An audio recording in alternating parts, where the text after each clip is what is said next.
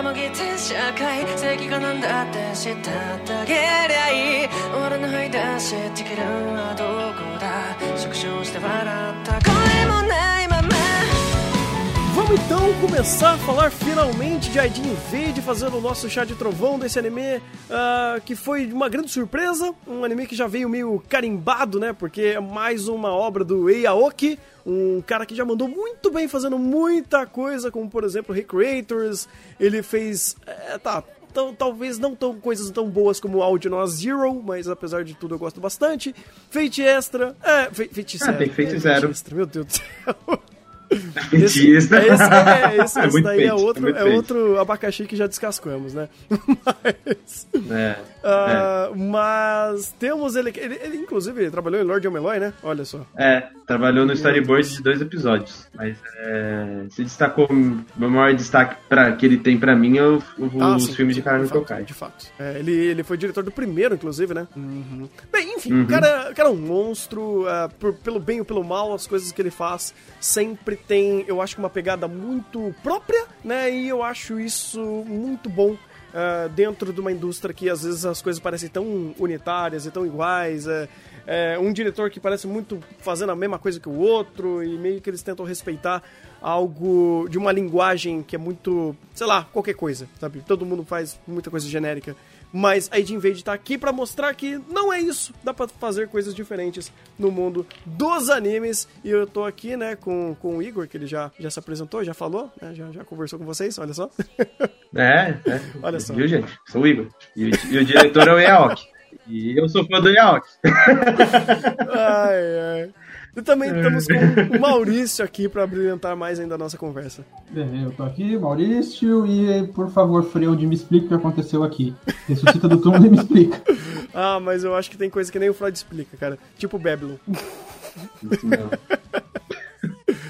Mas vamos que vamos, vamos é, falar desses seis episódios. Sim, tem seis episódios pra falar sobre a Indie Invade. É basicamente metade do anime, mas é, até porque a gente, eu estava de férias, saiu o episódio duplo logo no começo. anime- ele foi um dos primeiros animes que estrearam essa temporada e mal começou fevereiro, o negócio já tá na metade. Então, é, realmente, estamos um pouquinho atrasado. Mas fiquem tranquilos que a gente vai conseguir conversar e fazer um podcast bem legal pra vocês.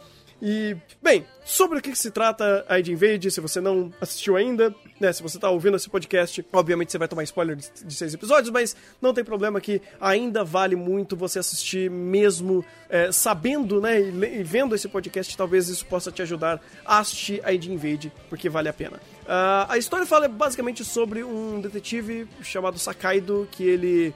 Ah, bem, teoricamente ele é um detetive, né? Que ele é basi ele basicamente entra numa máquina onde ele consegue entrar no, numa, na mente de um assassino, né? Ou de uma pessoa. Ele consegue é, navegar pelo, é, pelo subconsciente. É, pelo subconsciente. Subconsciente. procurando- Lembrando a palavra, sobre- pelo subconsciente das pessoas. E ah, eles utilizam essa, essa metodologia para, para desvendar casos né, de assassinos em séries que ocorrem na região que eles residem. Né? Na- eu creio que é no Japão, em algum lugar específico que eles nunca falaram sobre. Mas isso não importa. Ah, mas o importante aqui é a gente saber que o Sakaido é basicamente o nosso, nosso condutor né, dessa, dessas investigações, que através desse mundo paralelo e abstrato que ele, que ele entra da mente da pessoa que ele está invadindo, ah, existe toda uma rede de informações e de uma rede policial que investigam as informações que ele está eh, ali coletando. Então, essa mente, né, o, o- o- esse subconsciente da pessoa que ele entra, ela pode dar informações sobre a, a pessoa e falar sobre e- e os incidente- incidentes que ele criou, ah, sobre vítimas e uma série de outros elementos que acabam culminando né, o, o- em- na resolução do caso que eles estão eh, tentando resolver. Então a equipe é bem glan- grande, bem ampla e basicamente, temos três frentes que fazem essa investigação junto com uh, duas, né? Tirando, uh, com, contando o Saikaido, são três, né? São três eh, frentes de investigação o Sakaido dentro desse mundo do subconsciente de uma pessoa, você tem uma outra equipe uh, que analisa as informações que o Sakaido está vendo e todo o ambiente que ele está é, pesquisando sobre, é, usando essa, essa, técnica de full dive, né, essa tecnologia maluca que eles criaram, e os agentes de campo que eles vão lá e vão trocar tiro e vão prender de fato o pessoal que tá fazendo cagada. Então, basicamente, essa é a premissa da história, é aqui que a nossa história vai andar. Uh, e, bem, eu acho que também é interessante a gente começar a falar de fato qual é a proposta, o que, que a Vade quer fazer. então, porque é, é, o, primeiro, o primeiro episódio, que na verdade é o primeiro e segundo episódio dele, é uma chuva de Mind Blow pro espectador pego sem contexto e sendo jogado diretamente no contexto. Então, se fosse para pegar qual que é a proposta depois dos episódios, depois desses primeiros episódios, é basicamente passar pra gente, ó. Esse aqui é o processo que são vários episódios episódicos com uma narrativa linear no plano de fundo. então, pegue, por exemplo, a narrativa episódica de Cowboy Bebop, que tem uma historinha por episódio, e corrobore isso com no plano de fundo algum, alguma trama especial para correlacionar tudo e chegar num determinado ponto. Então, é basicamente você, como espectador, vai acompanhar esses personagens, vai tentando resolver o caso do dia, para quando chegar no final da, da, desse cur, você é, correlacionar todos esses acontecimentos em um ponto e ali vai ser o clímax. Então, é, essa estrutura barra proposta, já, já colocando assim, é, é bem é bem difícil de, de lidar com relação para quem está fazendo, porque quando você faz narrativa episódica, um episódio pode ser bom, outro episódio pode ser horrível. Isso daí é bem palpável, é difícil você manter um alto nível. Mas na narrativa linear, você vai manter ela sempre no mesmo ponto. Se, se o episódio anterior for, se ele tiver uma ideia ruim, o próximo episódio vai seguir dessa mesma forma. É difícil você dar essa, essa, essa reviravolta. Então, em termos de proposta, é até difícil, porque ele segue mesmo essa, essa, essa estrutura e é, é basicamente diria, isso. Além dele veicular a narrativa dele dessa forma, a proposta dele é fazer basicamente a forma correta do que a gente reclamou em Babylon. eu acho que seria um bom exemplo aqui e para quem não pegou o contexto, eu quero explicar para vocês que o ID Invade ele faz, ele bebe muito de duas coisas muito interessantes. Ele cria uma história investigativa em um plano, né, em, em, em dentro do seu roteiro, é, para montar esse, essa história. Ele utiliza muito uh, de conceitos de uma história de investigação policial, onde você tem uh, o caso sendo desvendado através de investigações, de pontos de vista, uh, de elementos e provas. Então a obra roda muito em cima desses aspectos. E, paralelamente, ela utiliza de uns tempos, de alguns momentos, de alguns episódios, de alguns personagens, para criar as suas, vamos dizer assim, lições de moral ou reflexões sobre uh, os casos que estão acontecendo ou sobre os pontos de vista dos personagens. Porque a, a obra fala muito sobre esse é, subconsciente, sobre aspectos de ego, superego e ID. Então você tem uma série de, de elementos da, da psicologia que são trabalhados aqui e a obra tenta racionalizar e tenta uh, criar mensagens e reflexões sobre uh, âmbitos de personagens e sobre âmbitos de uh, ações. Então você tem muito questionamento sobre o, o, a, a mente de um serial killer, o quão humano ele é no fato, o quão humano é você matar uma pessoa ou o quão humano você é, é dessa, desse limiar que divide o que seria uma pessoa, um serial killer e uma pessoa normal, quais são os aspectos psicológicos que, que fazem essa pessoa ser uma pessoa quase que distinta da própria sociedade, como o anime conseguiu mostrar em alguns processos. Então ele tem, tu, tem uma série de, de reflexões que eu acho muito interessante, que as reflexões por si só, elas se sustentam muito bem dentro da narrativa estruturada. Então você consegue veicular essas mensagens e você sempre tem personagens interessantes para veicular essas mensagens. O próprio Sakaido é um excelente personagem, ele funciona pelos dois âmbitos, e você tem, uh, além de reflexões muito bem embasadas e reflexões episódicas que às vezes cabem apenas a um momento ou algum é, vilão que eles estão tentando desmascarar ou eles estão tentando enfrentar, né, um antagonista, cabe também a, a própria a, a, própria ações de personagens. Então, assim, eu vejo como o ID Invade ele tem uma proposta muito interessante de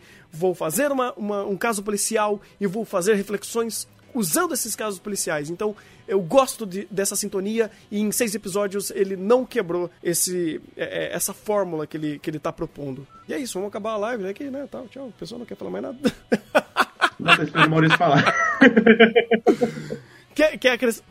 Opa, eu tava Desculpa, tá muito uh, você, quer, você quer falar um pouquinho de como você viu a proposta desse anime? Como você absorveu um pouco essa ideia que ele começou a, a construir para você?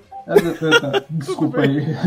É, é, voltemos aqui, deixa eu, deixa eu focar um pouquinho. É, de fato, a proposta de essa questão de embasamento de Ed Invade tem muita coisa interessante. Ele vai muito na dinâmica freudiana e é, uma, e é muito claro quando ele, quando ele cita Freud. Freud. Ah, acho que uma das principais teorias de Freud para descrever a psicologia da mente humana divide ela em três pedaços: o trio freudiano, o ID, que é a parte mais primitiva da sua psicologia. São seus instintos mais primitivos. É aquilo que você já nasce com você, vamos dizer assim. É, é o sistema operacional básico de todo ser vivo. Uh, você tem o ego, que é o mediador entre o ID o superego e o ambiente. E o superego é a sua trava. O superego que o, que o Freud e a própria psicologia fala é a parte da nossa, nossa mente, da nossa psicologia, que desenvolve ao longo da vida. Então, são as travas sociais disso tudo. Então, uh, você não sai na rua e porque você não foi com a cara do cara que está do outro lado da rua, você vai lá e matar ele. Por quê? Porque a gente tem uma trava social disso e Freud fala muito do superego fazendo travas na questão sexual, né? É, um dos objetivos de todo ser vivo é sobreviver e se multiplicar. E o ser humano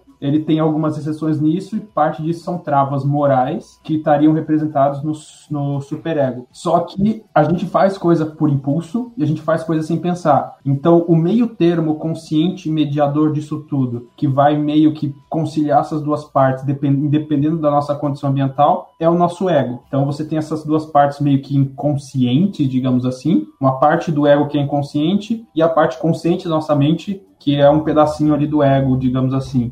Uh, nisso, o anime até que mostra, né? Quando ele entra no poço do ID, que eles até verbalizam e tudo mais, é a parte inconsciente da pessoa. Eu não achei nada que falasse que se você conhecesse seu próprio inconsciente, você se perderia e tudo mais. Isso com certeza é liberdade. Quer dizer, não dá pra dizer que é com certeza porque eu também não pesquisei a fundo, mas muito provavelmente é liberdade criativa do, do da obra, no sentido de que talvez os se tomar cuidado no, é, no sentido talvez que a tomada de conhecimento do seu, da sua parte mais íntima e mais profunda talvez não seja algo que você queira saber. Apesar de que se for falar em termos básicos, né, pelo pouco que eu entendi, não sou da área de psicologia, sou da área da soja, nada a ver com isso mas pelo pouco de leitura que eu li, que eu estou deixando aqui nas descrições, uns 10 artigos em português, 9 na verdade, e um vídeo, uh, essa parte do ID seria, vamos dizer assim, a parte mais rudimentar da nossa consciência. Então, o que também não, o que talvez não gerasse talvez um mundo tão complexo e tudo mais, mas isso daí parte para a liberdade criativa do anime de querer alegorizar, né, fazer uma alegoria à mente das pessoas, à mente dos específico do serial killer Uh, só terminando a questão do trio freudiano, uma curiosidade interessante. Tem outro anime que explora muito bem o trio freudiano, que é Madoka Mágica. E que é o vídeo que eu coloquei nas referências. É um vídeo que ele mostra como uh, que é uma ilustração muito muito boa, pelo menos pelo que eu li e tudo mais que eu vi do vídeo e tá, os argumentos, do que é um, um anime, uma obra utilizando as alegorias do trio freudiano, que você tem a... Meu Deus, sou péssimo nome de personagem. A Ruiva, de Madoka Mágica. Eu, eu, eu também vou esquecer. Boa, não, esqueci.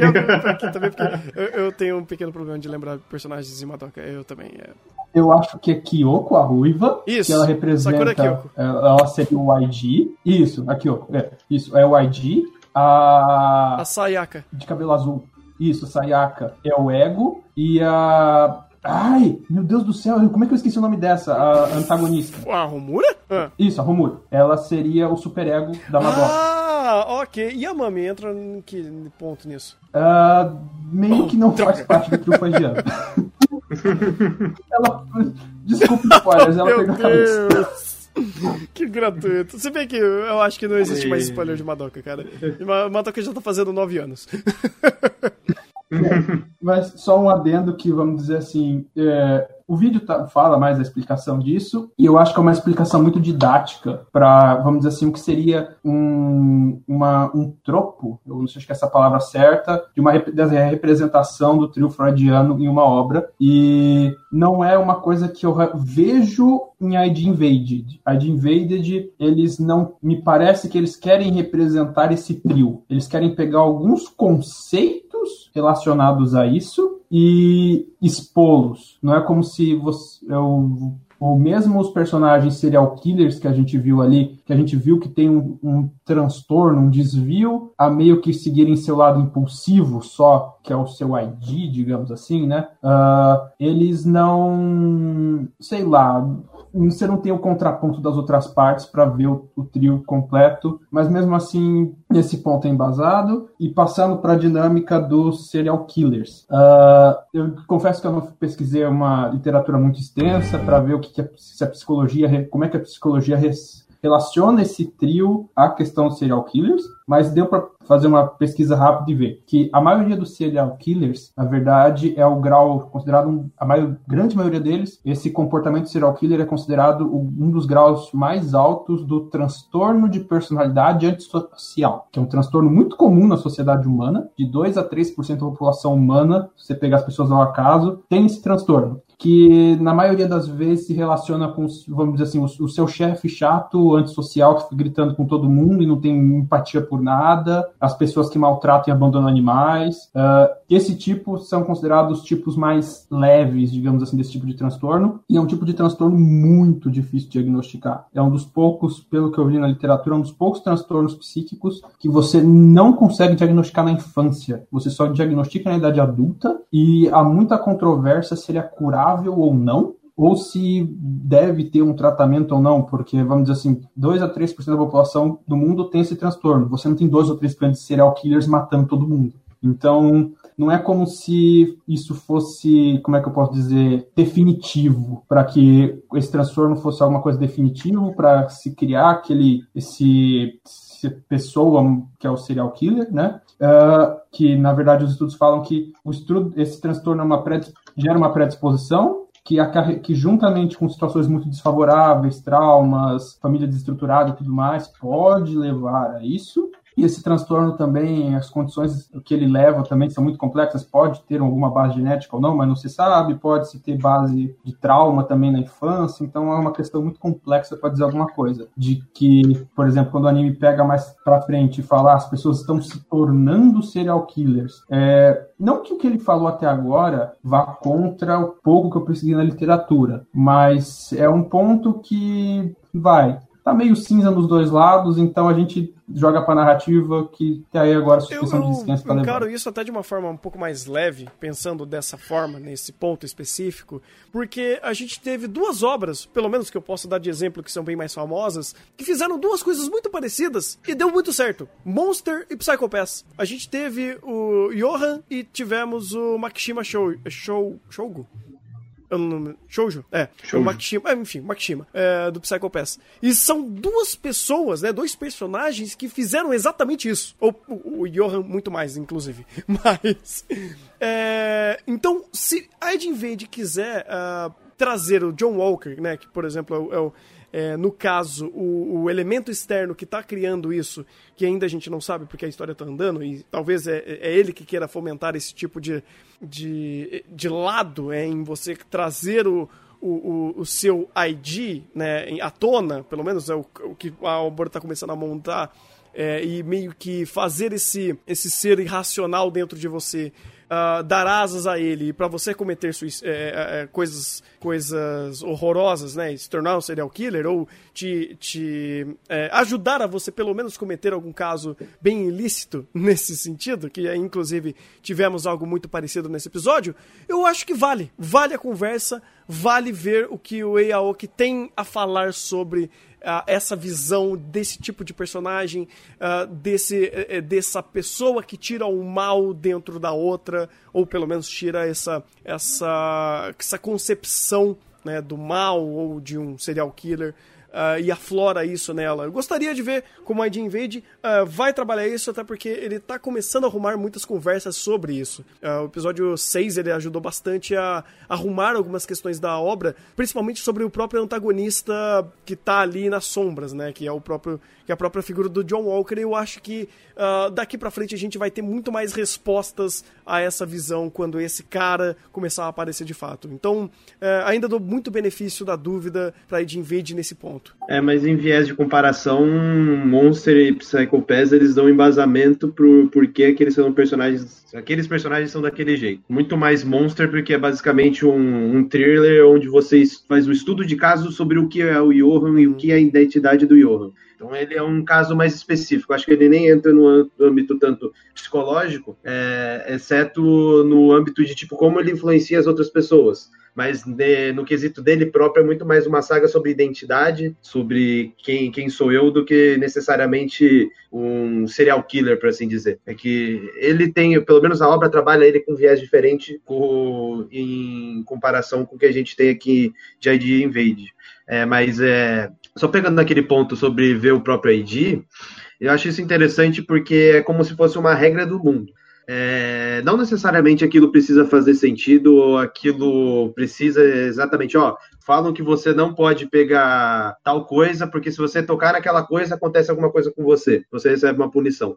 Aquilo ali é você vê muito mais como, ó, gente, você não pode entrar no, e ver o seu próprio ID porque você não pode entrar e ver o seu próprio ID. Eu não vou te falar por quê, mas toma essa desculpa esfarrapada, sabe? Entendeu?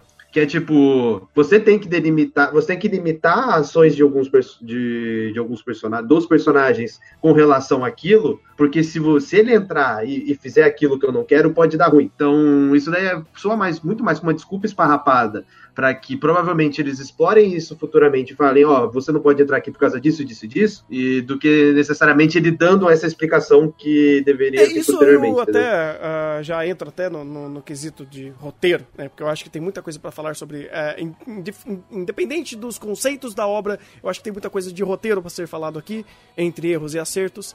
Uh, e eu jogo muito para isso, porque, de novo, você não precisa sabotar a sua história com regras idiotas. E a Indie Invade, uh, ele dá muito limiar disso. Você não sabe se é uma regra idiota, se você não sabe se, você, se eh, existe algum fundamento muito mais bem embasado para essa explicação, que a obra ainda não disse, ou se existe uma meio que uma, uma referência a, algum tipo de conceito intrínseco que ele, que ele queira falar sobre os conceitos é, psicológicos que ele quer trazer aqui e todo estudo de caso que esse anime faz dentro do próprio Freud, né? Uh, então, assim, é, eu ainda acho que alguns pontos ele meio que quebra mesmo dando o benefício da dúvida nesse não nesse ne, não nesse caso mas o roteiro em si ele acaba se sabotando bastante uh, é, em algumas escolhas Principalmente, eu gostaria até de entrar nesse caso, falando, é, pensando na história estruturada como uma história de é, investigação. A Ed Invade, ele, infelizmente, ah, é. ele cai em muita conveniência de roteiro pra. Ah, e é assim. Por quê? Porque eu quis. Porra, velho, não! não! Sabe, enche o saco isso. É, é aquela coisa que Lord of Meloy também sofreu, que é. Ou são dois casos.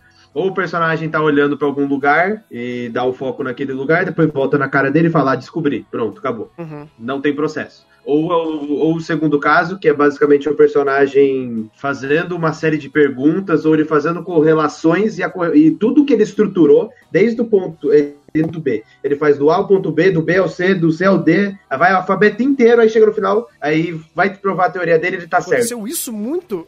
Não, e, daí eu, eu, eu, não posso. Isso, tipo, não- não dá pra você. Porque basicamente o que, que você faz? Você prova, você vai no ponto A ao ponto B, tem uma teoria, vou lá e provo. Depois do B ao C, vou lá e provo. E você procura elementos na narrativa que te falem e que te dão um vazamento para aquilo ser, para aquilo fazer sentido. Ele faz isso do A ao ponto B, do B ao C, aí quando ele vai começar a fazer do C ao D, ele vai jogando possibilidades. Então você pega do D até o Z, são tudo possibilidades que ele não testou, mas chega no final, a narrativa convenientemente fala pra ele, ó, você tá certo. Você acertou tudo, desde Eu- o ponto C até o Z. É isso, que, episódio isso que eu ia falar. cinco, Eu ia dar esse seis. exemplo, porque é, é quase estúpido você pensar que é, você tem o episódio 4 e o episódio 5. Que eles são incrivelmente é, distoantes nesse sentido. Você tem o 4 que ele, ele, faz exatamente isso, cara. Ele cria processos, ele testa. Eu até brinquei enquanto eu tava assistindo que esse negócio tava parecendo. O, o Invade é uma mistura de Psycho Pass com Dark Souls, que faz todo sentido a correlação. o episódio 4 foi exatamente isso. Então você vê o Sakaido morrendo ah, e tentando de novo, né? Porque ele morre naquele, naquele ambiente que ele está. Ah, você vê os investigadores que estão ali fora eh, vendo imagens, tentando correlacionar elementos. Você tem tentativas e erros. Você tem todo um processo que, eh, por mais que ele não mostra muito ah, elementos, como por- o próprio primeiro episódio, que eu acho que o primeiro episódio ele é o melhor episódio em mostrar ah, uma, uma racionalização de processos. Aqui ele cria uma intensidade de processos e um grau de periculosidade, uma sensação de urgência tão incrível, é, usando ainda essa dinâmica de, certo, é, de é, pistas é, certas e erradas em o entendimento do caso, que aí você chega no episódio 5 e você enfia tudo no cu, porque de repente a Koha- a Koharu vira o Giorno e ela tá certa. Não, fica impossível. É, fica fica impossível, difícil. cara. É, eu até tava conversando com o Maurício antes, eu falei, cara, pra mim o melhor personagem desse negócio é o Sakaido e a pior tá cada vez se tornando mais a Koharu. Ah, Bala no meio do buraco. Não, nem fala desse aspecto de direção, porque isso daí eu. Eu vou, eu quero matar quem fez o storyboard desse episódio. Isso daí foi muito filme americano, assim, tipo Transformers. Do cara tá correndo, aí passa um tiro das costas dele, ele desvia, porque tá correndo reto. É Nossa. muito isso, cara. É muito isso. Eu só Muito vou dar um adendo biológico que você não fica com a droga do seu cérebro exposto por muito tempo vivo, tá, gente? Você Então, ele tinha, ele tinha colocado como uma área específica, que era li, líbio. Ele, ele fala que é uma área específica do cérebro que você perde algumas funções, eh, seja emo- emocionais e afins, mas que você consegue permanecer vivo. É isso que ele Não. coloca. Sim, só que é, não é a questão de você perder ou não massa cinzenta, é a questão da massa cinzenta estar exposta. Você não vai regenerar. eh, Se você abrir seu coco, não vai regenerar pele dentro dele para proteger a massa encefálica. Então, quando você tem um, um negócio desse, você desinfeta tudo mais, trata a infecção e você enxerta o osso e a pele para fechar, porque o ambiente interno tem que ser asséptico. Não é como se, tipo, ah, eu tô com um buraco aqui, ah, do lado tem um pedaço do meu cérebro, então eu vou meter pele em Não, volta não, aqui e ele é- fecha. Isso, inclusive, é, testou minha suspensão de descrença desde o começo, onde eles começaram a fazer isso, porque ah, eu, eu entendo. Aí volta de novo essa merda ah, do- da, da obra autorreferencial com um conceito eh, meio que físico a um conceito ideológico. Por exemplo, eh, eu já ouvi casos, eu não eu, vou até procurar aí ver se eu consigo colocar alguma coisa no link que, eh, de pessoas que sobreviveram a, trau- a- a- a traumas na cabeça, que tiveram pa- partes do cérebro eh, destruídas ou coisas do tipo, ou que tiveram barras de ferro enfiadas na- no crânio e coisas do tipo, e a pessoa sobreviveu normal. Só que, ok, beleza, eu entendo o conceito visual disso, ah, e eu entendo também quando a obra está tentando dizer que você quebrar alguns limitadores físicos do seu cérebro te faz mudar como pessoa, e é uma coisa que o anime ele tenta fazer, só que a Koharu como a Koharu, ai, é tão complicado aquele personagem para você levar a sério. Então, assim, eu entendo quando a obra diz que. ah, o, e o próprio primeiro antagonista, né? O, o, o, o cara lá do, do buraco, é, o Tamotsu, Tamotsu, o Fuku, Fukuda Tamotsu. Ele representa justamente esse conceito, né? é, bem em primeiro plano, inclusive, que ah, se você perder uma parte de você, você consegue ah, expandir os seus horizontes uh, do seu próprio eu, sabe? Você consegue quebrar uma parte do seu corpo, tirar alguma coisa fora, e isso vai te fazer uma nova pessoa, e isso vai fazer você acessar algo que você não conseguiria porque o seu corpo te limita. E ele fala muito sobre isso diversas vezes. Eu entendo que a obra está tentando fazer isso, só que ela começa a autorreferenciar o, o, a próprio, o próprio elemento do buraco que começa a dar gatinhos, cara. E aí você tem a Koharu justamente indo em direção dessa, refle dessa reflexão desse personagem, desse, desse antagonista, e, faz, e virando a Sherlock Holmes por causa desse, desse, desse novo desse novo power-up que ela ganha por causa da porra do, do buraco no cérebro. É, é estúpido. Uhum. É, Não, só é isso, é isso. contextualizando um pouquinho melhor disso, existe, na, alguns décadas atrás, existiam técnicas, por causa dessas evidências anedóticas, existiam técnicas aplicadas em pessoas de manicômio, é, manicômios, né, baseados nessa questão de que se você lesionar determinadas áreas do cérebro, você afeta determinadas partes do comportamento da pessoa. Uma dessas técnicas era a lobotomia, que era cortar, se não me engano, partes de, das vias do cérebro e tudo mais. Só que, como tudo que envolve ser vivo, a questão não é tão simples. Uh, no caso dessa personagem lá, da detetive que virou uh, serial killer da polícia, com acesso gratuito ao posto dos infernos, uh, ela falou que ela perdeu determinada parte do sistema do sistema ali da frente é, do cérebro lá esqueci o lóbulo mas não danificou o sistema líbidico, que é de trás. Tem um dos artigos que eu coloquei que relaciona é, o trio freudiano com as determinadas diferentes partes do cérebro. Então, se eu for pegar esse artigo, ele, ele a parte que ela falou que ela danificou está relacionado ao ego, e a parte que ficou intacta está relacionada ao ID e ao ego. Mas vamos dizer assim, dá pra, o próprio anime faz meio que uma leitura disso, que ela não perdeu a parte mais interna da mente dela, o ID, danificou talvez só um pouquinho do ego. Mas não é uma coisa tão simples assim de tão preto no branco de, de se dizer assim. Dá para se dar uma suspensão de descrença na obra um pouquinho, mas a recorrência com que isso é colocado peraí, peraí, acaba deixa, virando deixa eu ver um problema. Se eu entendi. Uh o, a, a, parte que ela danificou, ela danificou, vamos dizer assim, correlacionando ao ID. É isso? Ao ego. Ao, ao ego. Ao... ao ego.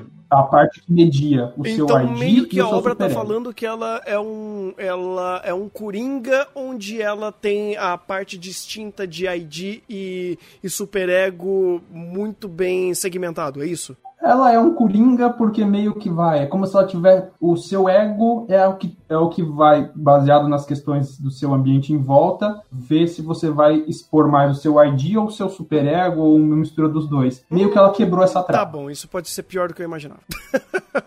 Tá bom, mas isso daí ainda não justifica ela ter a super inteligência dela e. Sim. Na verdade, ela tem a ajuda do roteiro. Isso, né? isso foi completamente culpa do roteiro. Mas só tem uma coisa que eu quero justificar, hum. que o Maurício tocou antes, que é como eles não trabalham tanto o superego e o ego. E eu acho isso interessante por conta do contexto que é colocado, que são serial killers. Então, quando você lida com serial killers, você joga direto pro ID, né?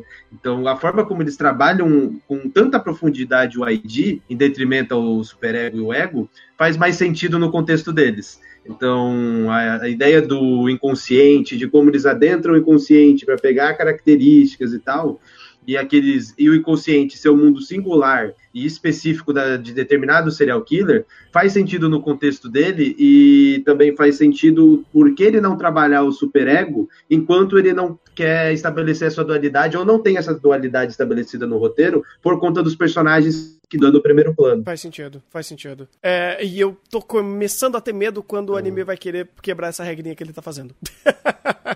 eu acho que ele nem vai tentar entrar no superego. Acho que ele nem eu vai tentar adentrar esse ponto. Acho que ele só pegou o que interessava para ele, ó, falar de serial killer, quero falar sobre a ID, vou usar o ID para fazer o conceito principal, não, não, a ideia principal sim, da obra. Sim, eu tô falando em, em, na questão do, do, se o anime vai querer começar a conversar sobre uh, usando a própria Koharu ou, uh, bem, eu não vou nem dizer que ele já não conversou um pouco sobre, porque tivemos um, um diálogo fabuloso é, do ex é, do, do ex-agente que trabalhava do, do, agente né que, que, ele, que trabalhava com, com o Sakaido quando ele era uma pessoa normal né quando ele não, não tinha virado um, um serial killer vamos dizer assim. E ele meio que racionaliza bastante sobre sobre essa parte do, do superego. Ele, ele representou muito bem né se eu posso utilizar dessas é, dessas correlações ele representou muito bem a parte do superego onde a própria a, a, aquela, aquela própria é, aquele próprio corpo de polícia, vamos dizer assim, né? É, aquele, aquela agência, sei lá, o que é aquilo? É um.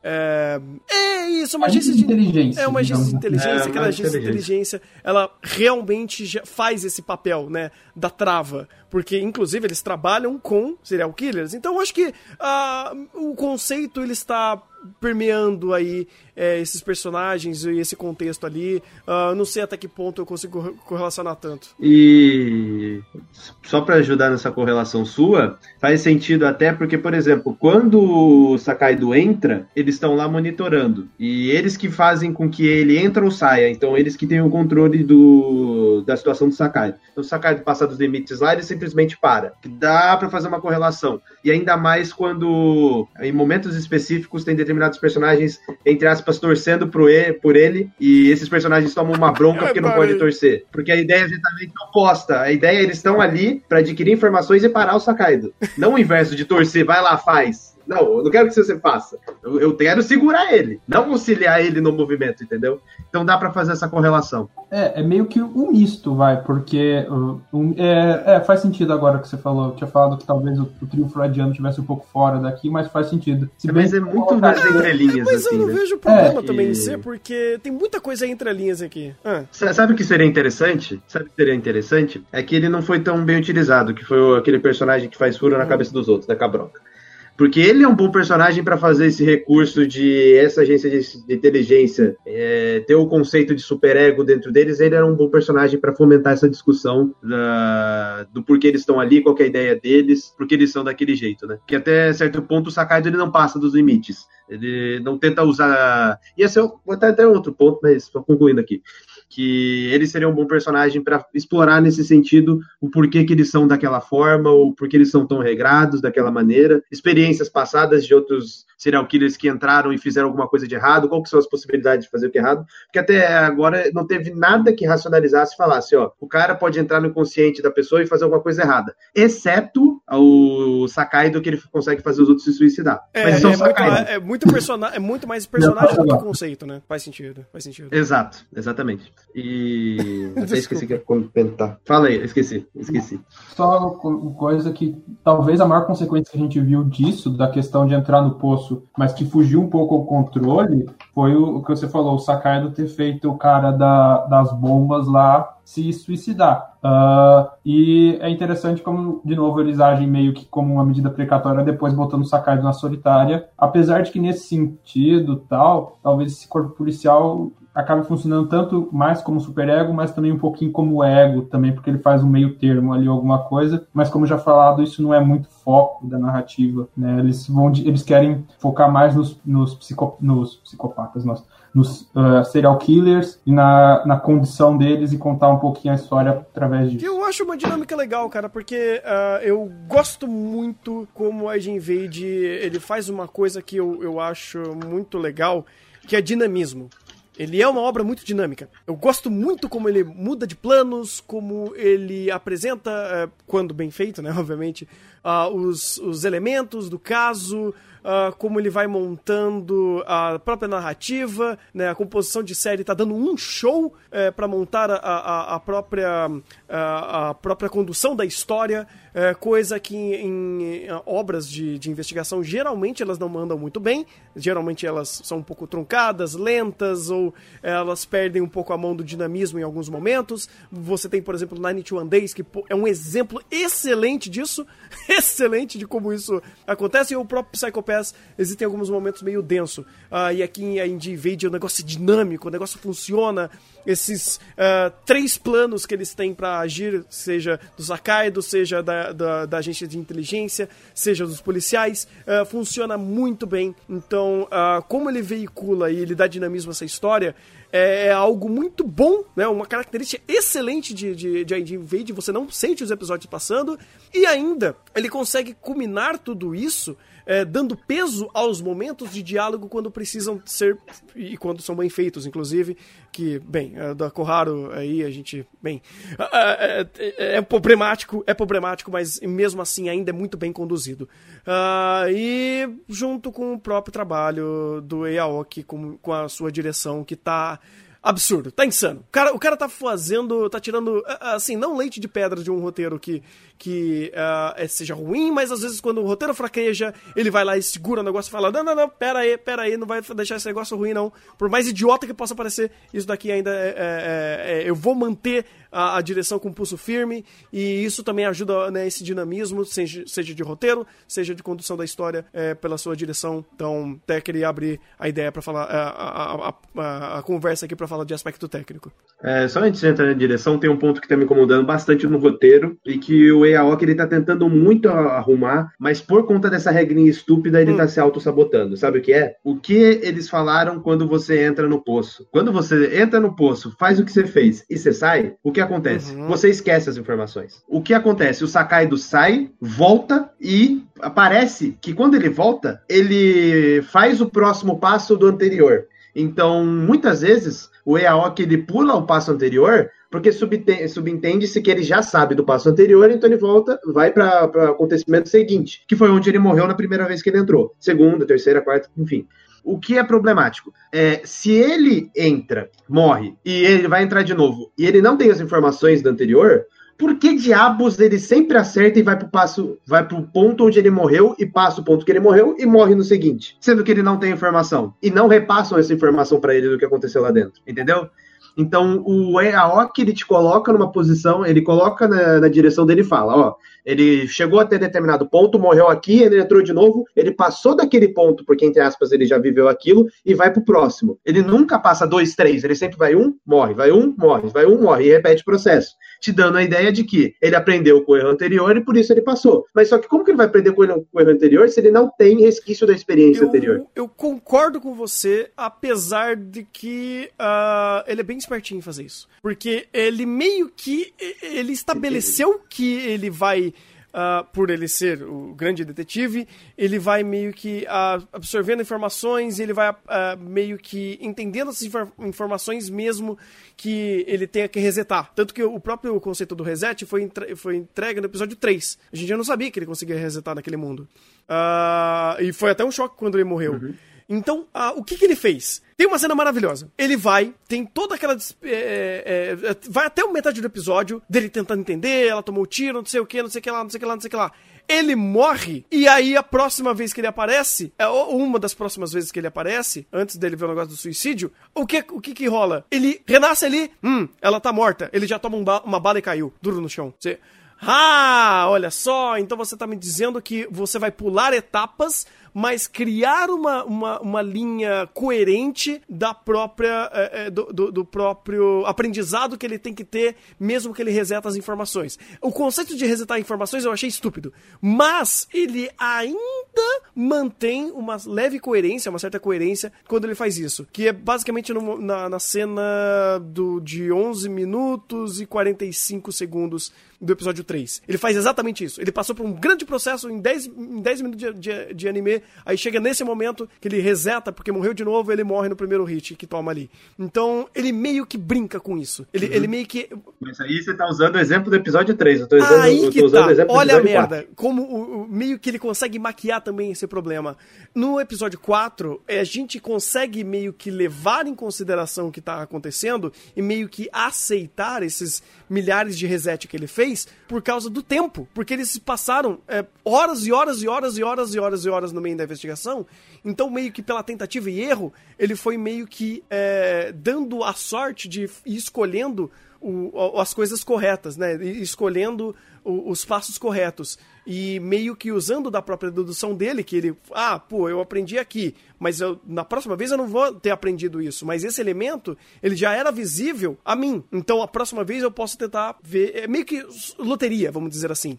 Só que é estranho, é, por mais que seja, entre aspas, é, até eu nem, não vou tirar até as aspas, mas seja coerente dentro da proposta que o Way esteja fazendo, uh, seja de roteiro, seja de apresentação visual, ele ainda cai muito na suspensão de descrença para você ter que aceitar que ele vai uh, meio que na tentativa e erro.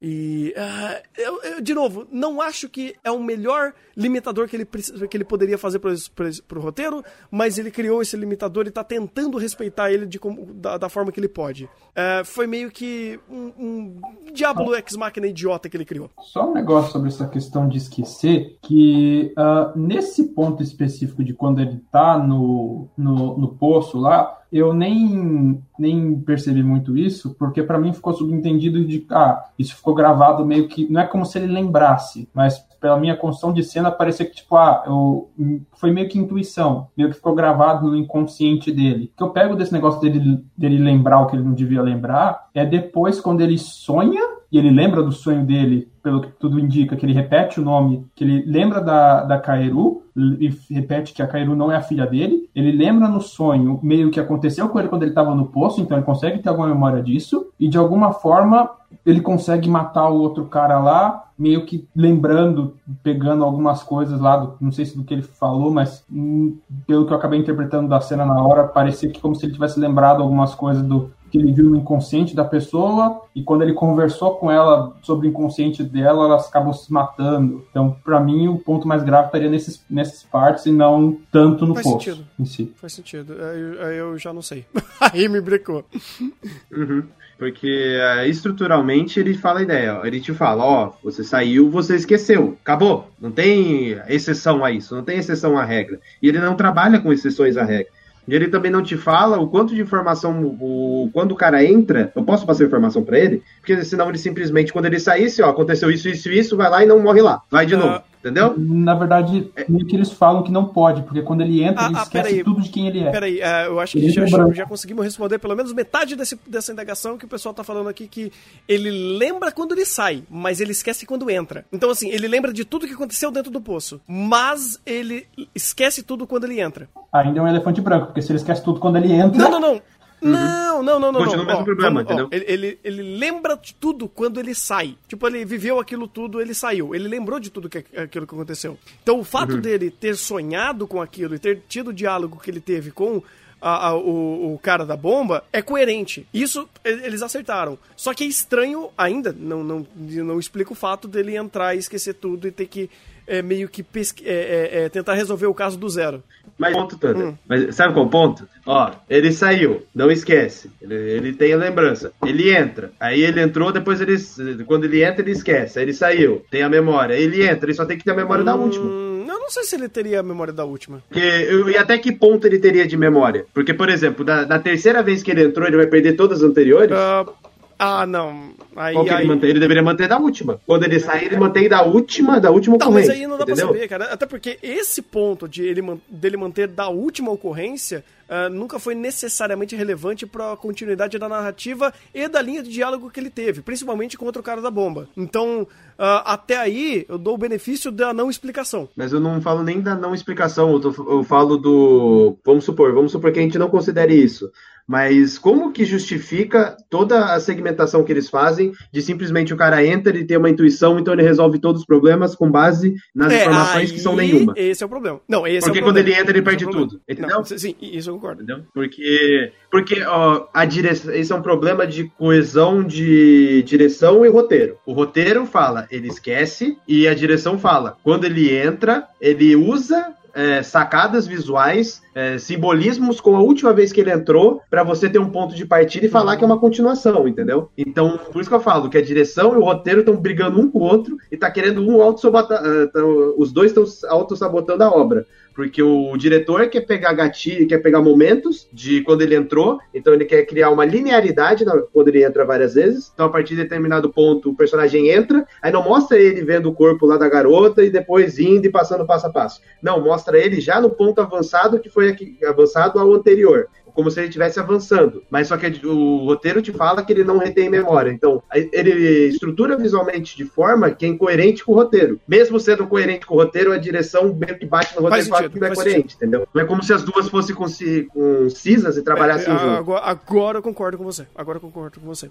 Porque a direção fala que de forma linear, como se houvesse continuidade, e, a o roteiro fala que não tem continuidade, porque quando ele entra é uma nova sim, história. Sim, sim, faz sentido. É, e, e, nessas vezes que ele entra, querendo ou não, a direção acaba passando para o espectador uma linha de raciocínio, como se tivesse da primeira vez, aí ele chega a tal informação, e na segunda ele vai mais longe, como se houvesse uma linha de raciocínio que, fa que tivesse base da experiência anterior dele, sendo que ele não retém uh, memórias da experiência anterior. Eu poderia dar o benefício, pelo menos, para o é episódio 3 disso acontecendo da forma correta? Não, sim, o episódio 3, para mim, é o melhor. É o melhor, a melhor forma como ele conseguiu trabalhar esse, esse tipo de é, trabalhar a situação nessa sinuca de bico que é a direção e o roteiro, um, um brigando com o outro. Então, para mim, o episódio 3 ele trabalhou muito bem. Só que o 4 é, é, foi problemático. Mas tirando é, é, esse, esse asterisco do episódio 4, pra mim era o melhor episódio. É, é porque Sim, é de longe. Eu, assim, é, é, difícil de assumir uma série de, de regras, porque ainda não foram explicadas, ou não totalmente explicadas. Uh, mas uh, eu consigo ainda assumir um pouco do benefício do. Uh, existem esses elementos e a, acaba virando uma loteria dele conseguir ir é, é, conciliando esses elementos. É, é, é, meio estúpido, de, de, toda, de, todo, de toda forma é estúpido, mas ainda eu consigo dar esse pequeno benefício a ele. E principalmente no episódio 4, porque ele consegue meio que falar: ah, olha, a gente fez no episódio 3, então associa o episódio 3 ao episódio 4, a gente não vai fazer ele tem, é, durante quase dois dias é, ali em full dive, todo momento, no tentativa e erro, e só errando, errando, errando, errando, errando, porque não teria como fazer isso. Mas vai lá, Maurício. Só, então, uma dúvida. Uh, em algum momento o roteiro coloca alguma questão de cada vez que ele entra, ele pode ter uma situação ligeiramente diferente da, da outra vez que ele entrou? Ah, tá. Porque isso, teoricamente, poderia resolver um pouco desse problema. Não é que o, ele lembra da, da, da vez anterior. É que a ligeira diferença na situação inicial fez dele ter uma sacada diferente que, que levou ele a, a dar ah, o próximo passo, digamos assim. poderia usar o exemplo de Steins Gate? Ok, ok. Acho, é, acho, acho justo, acho justo, uhum. acho justo. Porque se o mundo começasse sempre exatamente no mesmo ponto, e ele sempre. Vamos, vou, vou pegar os, os, a, a questão ao pé da letra. Quando ele entra, ele começa exatamente no mesmo ponto, e quando ele entra, ele perde todas as memórias que ele tem. Se nesse ponto que ele começa, ele rapidamente morre, então ele nunca vai prosseguir. É, é o roteiro criando um, um empecilho que ele não consegue ser resolvido sem que o roteiro se quebre.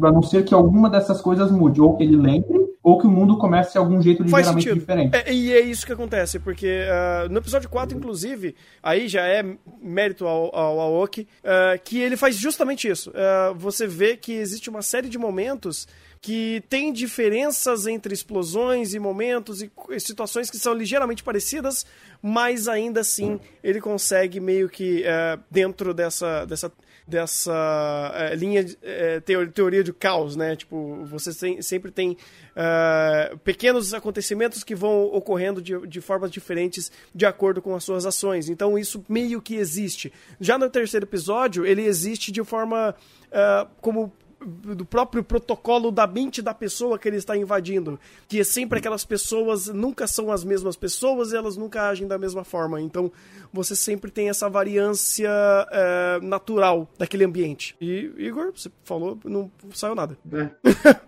ah, é, não isso. Oi, oi, agora sim. Alô? Dá pra me ouvir? Uhum. Ah, tá. Então, teoricamente, o anime não deixa isso claro, mas dá meio que para passar o pano pelo menos a priori, nesse sentido de que ah, não é que ele lembre, é que ele entrou no, na linha certa, da, da linha cronológica certa para ele chegar no objetivo. É, é, basicamente isso. Ainda dá pra dar bastante difícil. Mas o meu, o meu problema nem é, nem é o roteiro. O meu problema é como essa decisão de roteiro ferra Ah, não, diretor. não, não tô nem. diz- eh, Nesse ponto, eu concordo completamente com você, cara, porque é uma péssima escolha. Porque, tipo, eu não, eu, não, eu, não, eu não quero, eu não acho que é necessário nem racionalizar essa ideia do esquecer as informações ou não, mas, tipo, se a gente for racionalizar, a gente pode a gente consegue dar um embasamento legal.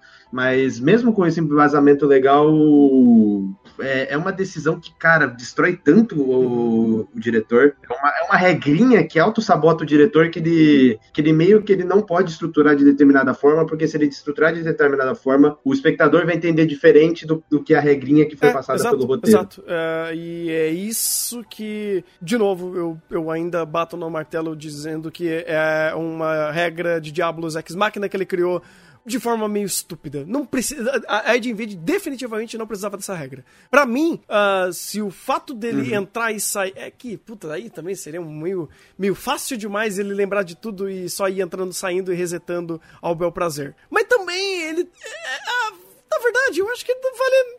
Mas aí, mas aí, daria- mas aí, ó, vamos, mesma. ser sinceros que seria um. Que seria, não, mesma. Hum. É, também. Mas seria muito mais val- va- valoroso no sentido de qual que é o papel daqueles caras que estão na inteligência? É justo. Basicamente, pe- vai reter, pegar as informações Uhum. e colocar e tirar ele. Se fossem esses caras que repassassem informação pra ele, não seria um meio de controlar ele? Hum. Porque, querendo ou não, toda vez que ele entra, Uhum. aqueles caras lá sabem. Então, eles sabem todo o processo que se repetiu. Então, entendeu? Daria mais valor pra eles e enalteceria aquele conceito de superego, de, ó, eles estão controlando o ID, ó, o superego tá passando informações específicas pro, pro ID ser Hum. controlado, entendeu? Daria Mas- até pra fazer outras leituras. Mas a ideia não é, que- mas a ideia não é falar, essa. porque Mas a ideia não é eu também conseguiria meio que dar o benefício do, do próprio ID ser livre pela, própria, da- pela sua própria existência e, portanto, ele não poderia ser controlado ou manipulado, então ele teria que agir pelo seu, pela sua própria selvageria. Ah, então, mas mesmo assim, cara, eu, eu, eu ainda acho, ó, vou, dar o benefício pra Ed Invade, para eventualmente ele responder isso. Por quê? Ah, algo que a Ed Invade faz que eu acho fantástico, em- ainda voltando no negócio de roteiro, é justamente como ele, com, ele conduz a, a narrativa é, de uma forma muito detalhista, sabe? É muitos pontinhos aqui e ali que você pega essas nuances de personagens e você entende contextos, você entende a, a construção desses personagens, o- a, a situação que eles estão, quem são eles. O próprio Sakai, o Sakaido é um ótimo exemplo de concepção de personagem ah, em doses homeopáticas, onde cada detalhezinho vai fazendo a diferença para você entender quem ele é, o que, que ele fez, o que, que ele faz. Então, o processo do anime mostrando esse personagem que já está no percurso dele e não um diálogo expositivo de olha, esse é Sakaido, 30 e poucos anos, ele é um cara mau. ah, ah, ah." não, ele não faz essa coisa idiota isso é maravilhoso. É a melhor escolha que, ele, que eles tiveram para conceber personagem, porque ah, aí você vai pegando esses detalhes, entendendo quem são eles. Eh, da forma que o anime conduz muito bem. Então, ah, apesar dos pesares, por mais que tivemos algum- esses probleminhas aí de roteiro, existem outras milhares de práticas fantásticas que eles criam aqui que ah, eu pensei que, que iria se quebrar muito mais vendo o próprio histórico do, do próprio Aoki e pensando, por exemplo, no Recreators, que, meu Deus do céu, que queijo suíço, e eu espero, tô dando benefício da, da, da esperança que a Invade não se torne um queijo suíço também. É, Saindo um pouco do âmbito do roteiro, quem se âmbito aí é mais roteiro e direção no sentido que o roteirista meio que ferrou o Yaoki. Já tá difícil pra ele. Pois E o cara dá uma dessas, né? Mas é, tirando desse âmbito, é, cara, o Yaoki tá fazendo um trabalho sensacional. O que eu tô mais gostando do que ele tá trabalhando, do que ele tá trazendo ali é a dinâmica desse poço e a construção visual desse poço remetendo a- ao personagem em questão. Então, a- o poço ele é um simbolismo, é o, é o simbolismo de determinado personagem. E isso dá liberdade para o diretor de criar um mundo onde ele consegue fazer rodar essa trama de investigação, enquanto ele traz um- uma dinâmica mais é, forte que a gente não vê em séries de- desse tipo de investigação. Então, a- só apenas a existência daquele desse mundo, desse poço, ele funciona positivamente na ideia da investigação, porque querendo ou não é um lugar onde você coleta coleta informações para agregar a narrativa. Você consegue dar uma dinâmica, porque a, ali acontece tanta coisa, tem tanta coisa visualmente acontecendo, que joga uma dinâmica de ação onde não existe ação, porque seria só investigação e ainda consegue corroborar a ideia de que você consegue ah, fazer uma alusão da, do inconsciente de determinado personagem. Então, aquele mundo por si só estabelecido, ele consegue passar informações sobre aquele personagem, ele não precisa de diálogos positivos, aquilo simplesmente fala por ele. Ou seja, é, é tantos pontos positivos que essa ideia, esse conceito do poço, ele é formidável. Ele é absolutamente formidável e faz com que muito do que é a Invaded seja melhorado no, no sentido de dinâmica, de quebra de, quebra de monotonia, de, de valor narrativo, valor visual. Então é um ponto muito claro, positivo claro. da obra. Eu, eu, eu acho é, extremamente criativo e mais um ponto também da, da própria criatividade em trazer essa dinâmica, fazendo esse ambiente falar por si só. Uh, eu acho que o que mais explica, né, o que mais utiliza dessa criatividade e desse brilhantismo em fazer esse ambiente e fazer o próprio ambiente é, dizer tudo e um pouco mais do que a gente precisa sobre esses personagens, sobre o estudo de caso em si e, e sobre os antagonistas e também correlacionando ao próprio Sakaido. É, são os episódios 1 e 6. É, foram os melhores ambientes de longe. Nossa, Não, um é, é, Meu Deus do céu, é, cara. De louco. Eu quero bater palma para quem fez aquele layout. Que meu Deus do céu. E parabéns também para quem fez o storyboard, porque aquele storyboard deve ter sido difícil pra caramba para você delimitar e colocar a, movimentação do Sakaido dentro daquele mundo e a forma como se encaixava e repassar essa ideia para o animador, porque caraca, o nível de detalhamento daquilo era insano, insano. E é extremamente difícil você fazer com que partes que estão é, desassociadas tem que se reassociar e, as, e, os encaixes têm que se fazer sentido. E se você pegar no plano geral, os encaixes eles fazem total sentido, eles se encaixam. Então, é tipo, ah, eu desenhei uma plataforminha aqui, outra plataforminha ali, ninguém se encaixa. Aí, quando precisar, eu vou lá, altero o layout de ambiente e faço com que ela se encaixe, entendeu? Não, aquilo foi conciso desde o começo. Então, é como se eu tivesse pegado o layout de ambiente, quebrado ele em peças de Lego recolocado no ambiente de forma aleatória e feito o enquadramento. Aquilo foi formidável para mim. Uh, uh, bem, uh, sei lá o que mais a gente pode falar, cara. Foram tantas coisas que aconteceram aqui que, que eu ainda tô meio perdido. A gente falou por mais de uma hora e parece que ainda tem tanta coisa para falar de, de Invade, cara. Foi tanta coisa. Porque. Cara, eu, eu tenho uma coisa que eu quero falar, cara. Do caráter de direção também do Yaoki, que tem uns simbolismos insanos, cara.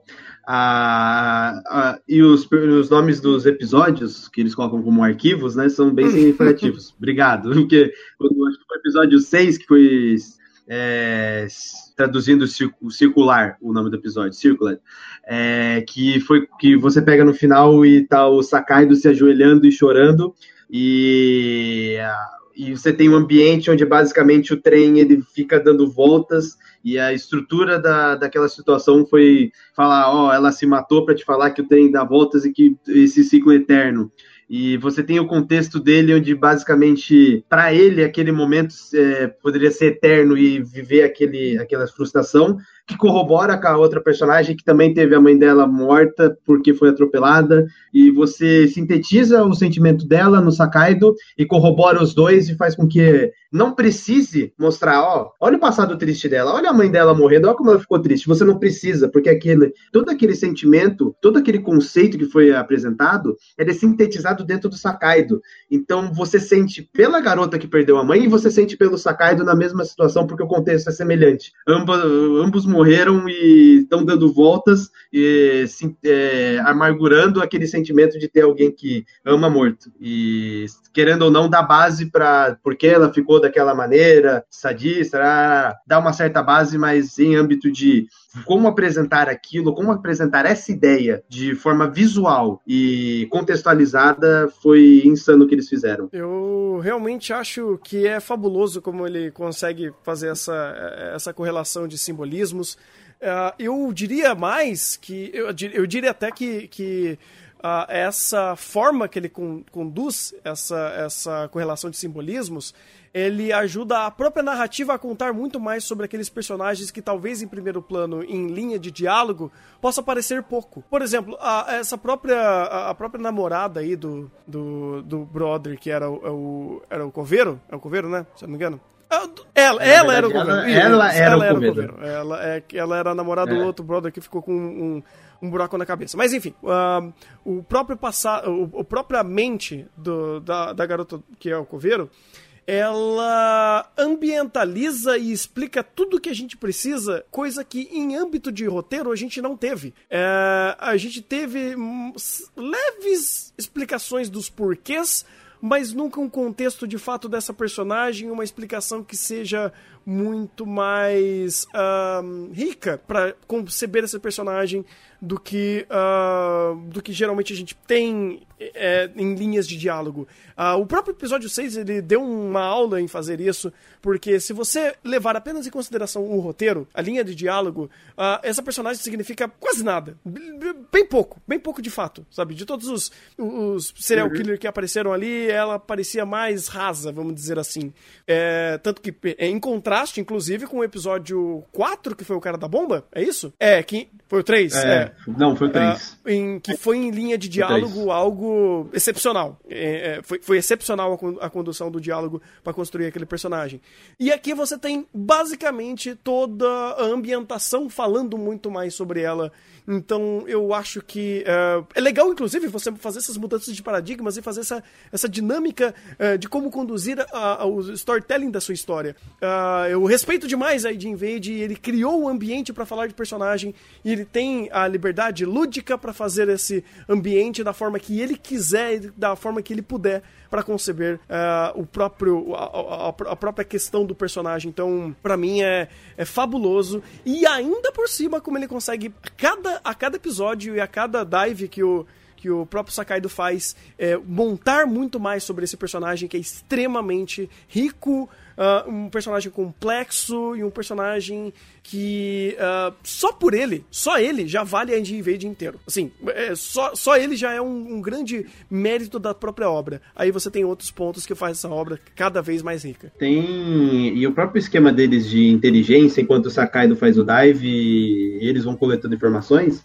eu fiquei muito feliz que eles usaram bem esse elemento de mundo do, do esse poço, de maneira que não é simplesmente, ó, oh, você tá, tá com um problema para resolver o caso, então você entra lá no poço, vai ter o Monkey Gaffin que vai resolver o problema daquele caso e vai concluir tudo para você. Na verdade, eles faziam errado, eles exploram tão pouco positivamente, obrigado, nesse sentido, que eles tomam aquelas decisões estúpidas que a gente já tinha comentado, que eles simplesmente poderiam criar um objeto lá, sei lá, um, colocar algum elemento visual lá dentro dentro, que quando ele entrasse lá, ele conseguiria associar que aquele cara fez o crime e conseguir fazer resolver o caso. Ele não faz isso. Isso é ótimo, porque ele, aquilo ali é basicamente para esmiuçar é, e receber pequenas informações que vai completando o quebra-cabeça, de forma você ter o, a ligação que eu tinha falado, né, do ponto A, B, C, D. Aí ali vai coletando as informações, você vai ligando os pontos até que você chega à conclusão e pum, resolveu. Então, é, querendo ou não, esse âmbito deles de coletar informações de dentro do poço está sendo muito bem respeitado. Coisa que fora do poço, na hora de correlacionar e chegar à conclusão, nem é, tanto. É verdade, é verdade. Porque daí você tem a, a questão que a gente levantou do, do roteiro meio que sabotando algumas questões interessantes da própria obra. Infelizmente tem um pouco disso. É, eu não posso dizer que a de Invade ele é, ele é muito coerente é, e muito coeso, eu diria que é. Eu acho que é até demais. Mas, uh, mas coerente talvez não tanto. É, em, em, fazer as regras desse mundo uhum. e esses personagens. Os personagens eu até não reclamo tanto, tirando a própria Koharu, que é. Puta, meu, meu Deus do céu. Eu pensei que eu não ia ver outro Diorno na minha vida, e estou vendo. Uh... É, mas os personagens são mais estereótipos, tirando o Sakai, é, a maioria é mais estereótipo. Eu gosto dessa funcionalidade deles, uh, como eles são eh, exprimidos a, a, a tanta simploriedade que essa simplicidade e simploriedade ela funciona muito bem pro papel desse personagem e para começar aos poucos montar uh, uh, não só a, a, a, a, funcionalidade desse personagem, mas fazer ele ser concebido como um personagem em si. A gente começou a ver com o próprio, o próprio parceiro da, da, da Koharu, o o Matsuoka, né, o próprio Matsuoka, que ele começou apenas como esse elemento de conceito, assim como a própria Koharu, e ele conseguiu se sobressair desse conceito e virar um personagem por si só. Uh, e daquele pessoal do, do ambiente do, do, da inteligência, talvez ainda vai faltar um pouquinho mais de tempo, mas a gente já teve uh, eles conversando sobre o Johnny Walker e eles começaram a criar alguns tipos de. de. É, de. É, é, desculpa. Não, não só hipóteses, hipóteses, mas eles começaram a discordar um do outro, sabe? Ah, não, mas pode ser isso. Não, não, mas se for isso, isso pode acontecer. Ah, mas isso é, conspira... isso é conspiratório. Ah, mas aquilo pode ser. Uh, você pode acabar quebrando uh, essa, essa é, esse ambiente é, de trabalho porque você está começando a jogar um contra o outro. Então eu acho legal como eles conseguiram, conseguiram começar a, a assimilar esse, esses personagens, conceitos a personagens, não apenas conceitos. É, e essa situação que você comentou é basicamente uma referência a Psycho Pass, mas só que uma inversão de quantidade que Psycho Pass é você basicamente é o inspetor, mas dependendo da situação você pode virar um cão de, de que eles falam que é os que é, não, esqueci é, o nome agora. Terminator, é, é, o... é, é que eles colocam de outra forma, é cão. É. é um cão de caça, basicamente. E, e, aqui você também tem essa ideia de que o, ao invés, o, no Psychopass o cão, o cão de caça são a maioria e o inspetor a minoria. Então o inspetor, o inspetor controla o cão de caça. Aqui é o inverso. Aqui você tem um cão de caça, que é o cara que entra e faz o dive, enquanto você tem vários outros que estão em volta, mais o pessoal que vai na cena do crime e vê e vai lá tentar intervir. E esse cara que é o cão de caça entra e faz o dive. Então você faz, pode fazer uma associação de que, no caso dela, ela é, ele falou que ela não serve como cão de caça, ela não, ela não serve para ir até, até o local porque ela tem essas situações que ela matou alguém e tal. Aí você vai pra Psycho Pass, quando o cara mata alguém lá, ele basicamente, se o inspetor mata, ele vira um cão de caça, por causa do, do coeficiente criminal dele. Você corrobora essa ideia aqui, ela basicamente matou alguém, então ela vai ela saiu como inspetora e virou um cão de caça, então ela vai fazer dive. Entendeu? Dá pra você fazer essa corroboração. Até porque o próprio Indie Invade ele trabalha com outro tipo de coeficiente criminal, que é, é a intenção de matar. Mó, mó legal, que parecia uma, uma facilidade tão grande de você achar é, é, essa, esse radar do dragão para achar é, criminoso latente, vamos dizer assim. Partículas de maldade no ar. Mas eu gostei, como no próprio episódio 6, é, 5 e 6, no, no caso da, da, da Coveira, não, da. É Coveira, é isso, né? É, Coveira. Uh, como eles conseguiram é, brincar muito com essa própria regra e talvez não seja tão fácil assim você conseguir achar uh, as pessoas usando só esse, esse aparato né, de, de achar de, de partículas. Então, uh, acho interessante. Acho interessante, inclusive, como, como as regras do mundo são concebidas, algumas parecem que facilitam muito e às vezes não é bem assim, sabe? Então, uh, mais um ponto, mais um mérito para Id Invade. Uhum. Uh, tem, tem, acho que a gente já pode chegar em pelo menos algumas conclusões gerais dos seis episódios, pode ser? Uh, Maurício, quer começar? Uhum. Uhum. pode começar primeiro, por favor. eu vou comentando depois. Ah, não, tudo bem, tudo bem, tudo bem, Desculpa. cara, tudo bem. Uh, bem, então, se me permitem, eu, eu começo.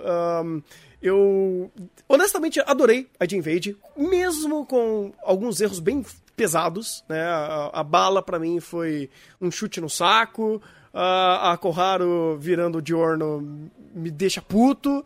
Uh, algumas conveniências de roteiro e algumas explicações meio merda uh, me deixa, sei lá, com um gosto meio amargo na boca, mas eu vejo que tem tanto, mas tanto, tanto, tanto, tanta qualidade em Invade é, em tantas de, de, tantos elementos diferentes, em tantas áreas diferentes.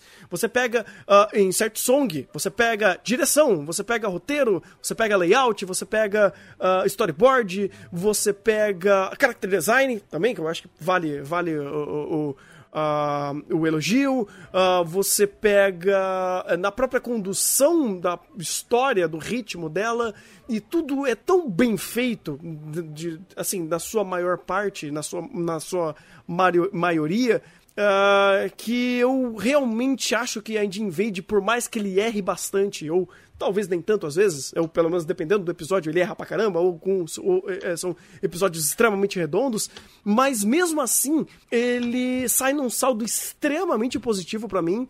E tá valendo demais a pena acompanhar ele. Uh, e eu tô gostando demais da, da, forma que ele tá me introduzindo a conceitos sobre uh, o próprio ID, ego e superego. Uh, e eu sinto que às vezes eu preciso estudar, que eu precisaria estudar um pouquinho mais para ver se eu entendi todas as referências que ele está fazendo e se essas referências têm algumas passagens, algumas camadas que ficam mais é, não na superfície, né? Ficam um pouco mais abaixo ali para eu entender de fato o que a obra está tentando me passar e se aqueles conceitos que ele está jogando para mim são apenas conceitos reflexivos, são uh, paralelos a estudos e a conceitos reais, ou se eu apenas tenho que aceitar como um bullshit da história. Você falou do, da questão do character design. Quem fez ele foi o Atsushi Ikaria. Hum. Sabe onde ele trabalhou? Fate oh, VW e Fate Heaven Inclusive, eu tava dando uma olhada aqui na, na Steph. Cara, o Pra produção em específico de ID Invade tem muito cara bom. Tipo, muito cara bom, muito cara bom. Desde animador, a character design, screenplay, é, concept, concept art. Cara, tem muito cara bom e de outros trabalhos também muito bom, muito, muito bom que vem com, junto com ele. Então, que em termos de staff não deixa nada a desejar. Apesar do estúdio não ser aquele, aquele boom de estúdio, mas questão de equipe técnica tá bem né? elevado o nível aqui. Não, por isso que eu falei. Não, é, é Troika, não. Você falou, é, é estúdio NAS, no caso. É, o NAS, ah, no caso. É, é NAS. Então não é um Troika é da vida, é. porque tipo, a gente já viu o Ealk trabalhando diversas é. vezes no Troika, que é diferente, né? Ele, ele não trabalha lá, mas não tá devendo nada. Definitivamente não tá devendo nada. Não, não tá devendo nada.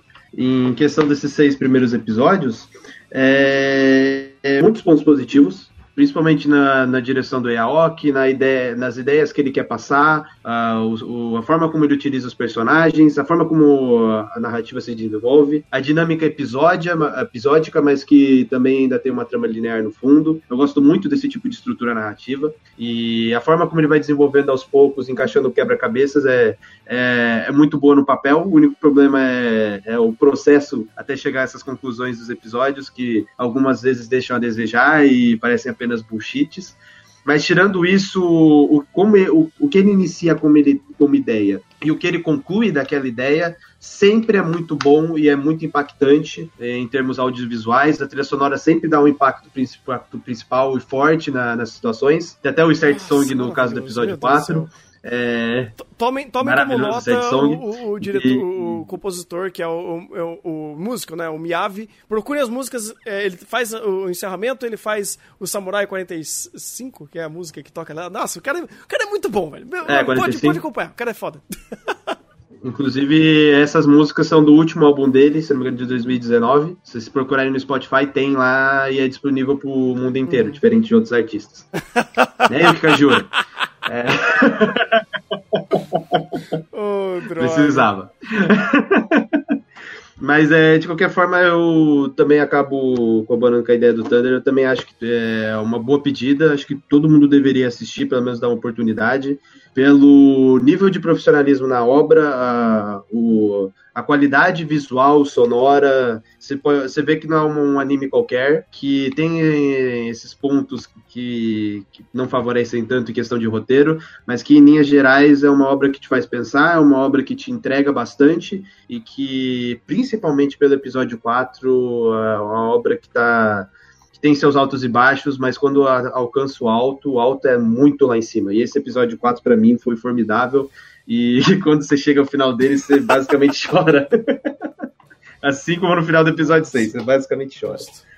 Bem, uh, Hard Invade para mim tá meio difícil de.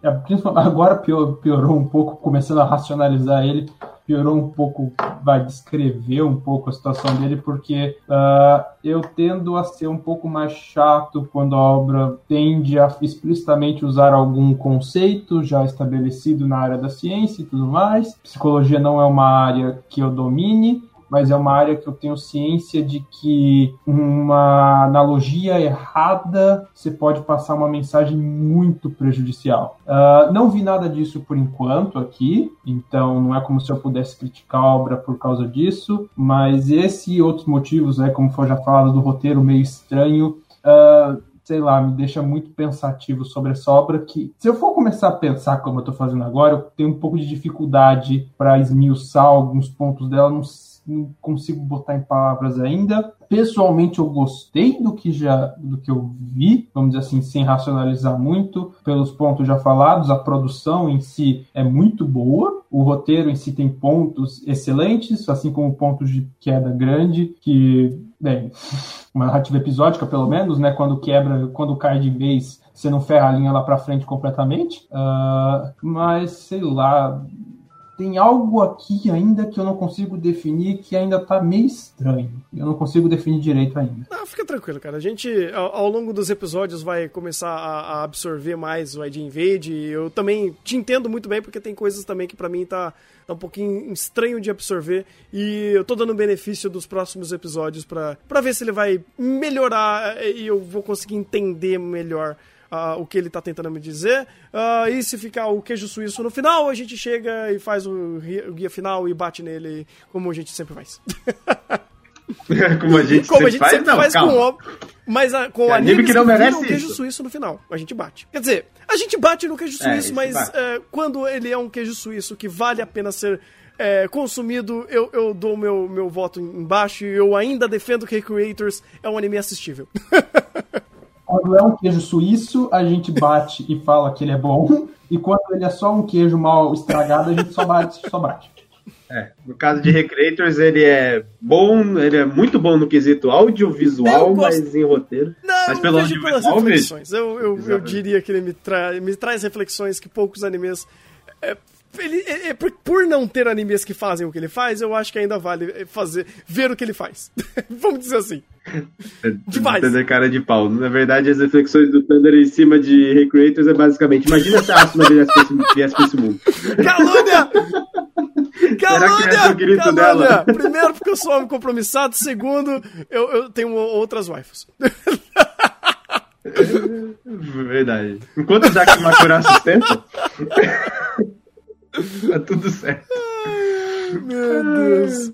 E o álbum que a gente tá. O álbum que eu tava falando do Mayavi é No Sleep Till Tokyo, que é que tem as músicas do, do anime. Então, pelo menos, eh, pelo menos Other Side eu vou ouvir umas Nossa 300 vezes essa Eu vou ter que refazer minhas playlists aqui, cara, porque, meu Deus, tá, tá incrível, tá incrível. E também, ahn, a gente.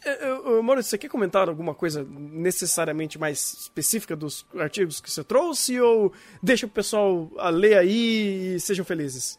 Uma descrição breve do, do, do que tá aí. É pouca coisa. São nove artigos e um texto. Tem um relacionando, o, falando um pouquinho da história da, do conceito freudiano à frente da mente humana, né, as primeiras ideias, depois relacionando isso com a parte do cérebro. Tem um artigo de Wikipédia falando, de- delimitando o que é aquela síndrome. Me cortou. E o Maurício morreu, gente. Maurício. Morreu, mas passa bem. Maurício, tá ouvindo a gente? Morreu de novo. Ah, agora foi. Oi, voltou. tô... Oi. Aê. Alô, internet? Tenta de novo. A Vixe. internet tá pior que meu cérebro. Mas você não foi perfurado, não, né? Tá horrível. Você, você não. Ah, que bom. Não, não, bem. Não tem um ventinho passando, uma bala passando pela sua cabeça. Não, perfura, perfura o modem que melhora. Ideias idiotas, não vou responder. Furar o mundo. Puta vida, eu vou tentar fazer isso. Vai que funciona. Acho que tô começando a pensar o que que tá me, o que tá me bugando é a de Invaded. Eu acho que é isso, são esses buracos. Tem muito furo. É, enfim, adiante, adiante. Até que parte ficou cara, é, eu acho que é no segundo ponto que você tá falando. Tá Bem, bom. vou repetir desde o começo então. Eu peguei 10 referências, um vídeo da, do Madoka Mágica, um artigo de Wikipédia e o resto artigos de revistas brasileiras da área de psicologia, para quem quiser ver. Um deles relaciona a questão do trio freudiano a determinadas áreas do cérebro, um artigo interessante, uma revisão de literatura interessante, para entender alguma das partes que Daí de Invade cita não é uma literatura tão profunda. Os outros partes se focam mais em explicar a questão da psicopatia, ocorrência dela na sociedade, fatores disso e tudo mais. São revisões de literatura, todas em português, é, em cima disso. Não é uma literatura tão extensa, mas eu acho que dá para começar para entender um pouco melhor o que é Indie Invaded, porque Porque cortou. eu não eu consigo explicar o que, que é, mas tem alguma coisa muito Nem a estranha. internet tá deixando você explicar, inclusive. Eu tô falando. Eu- O Modem tá a querendo. Porra da furadeira, hein? Pega a maquininha ativa do lado do modem, vai ver que vai estourar. Pior que o molde tá no vizinho. Pro vizinho. Bom, eu lá agora. Então, ele não vai mais usar a internet. O, o seu vizinho, ele, É. ele cria uma epifania e ele aumenta a velocidade da internet, olha só. Possibilidades. É, Não, não, a internet daqui é de 2 mega. é. É, por isso que a minha faz- internet é uma droga. faz- então, pega a furadeira, faz o cara assinar 50 mega. Eu já sofro pra eles me darem dois, geralmente é um quarto. Vida de universitário, né, gente? Vida de universitário. Bem, acho que de Invaded é isso. Ah, e, bem, que vem os próximos episódios. Eu não sei se eu vou ter tempo para participar com regularidade, mas daí alguma questão específica aí chamando eu venho, tendo tempo eu apareço. E eu acho que é isso. Ah, e o questão que eu falei depois da lobotomia, os artigos não estavam aí, mas eu cacei rapidão aqui três artigos. O Thunder aqui tá no, tá no aba da guia da semana. Não tá referenciado, mas os links estão aí. Eu acho que esses links não se quebram tão cedo, porque são links do, do, de portais de pesquisa indexada. Perfeito. É, esses, é, é, esses artigos vão estar aqui na descrição. Caso não esteja, porque eu, eu, eu tô vendo que ah, os próprios, as próprias plataformas que eu estou utilizando para subir o- o- os podcasts, ah, ele vai mudando muito, às vezes aparece, às vezes não aparece. Ah, você, eu vou criar uma, um, um link fixo no, no- no Discord dos mestres da LBTV, que lá vai ter para vocês eh, pegarem todos os, os artigos de todos os, o- de todos os outros episódios que a gente já fez, ah, de Bookworm, de Doutor Pedra e tudo mais. Vai ter lá um, um link né, no nosso Discord para vocês acessarem e vai ficar muito mais fácil para vocês acessarem caso ah, a, a- a- a plataforma de agregação de podcast que você está vendo não está mostrando o link para vocês. Beleza? Ah, então acho que é isso. É isso. É isso. どいこと。あれもこれもそれも欲しがるよ。欲望尽きない。欲望尽きない。もう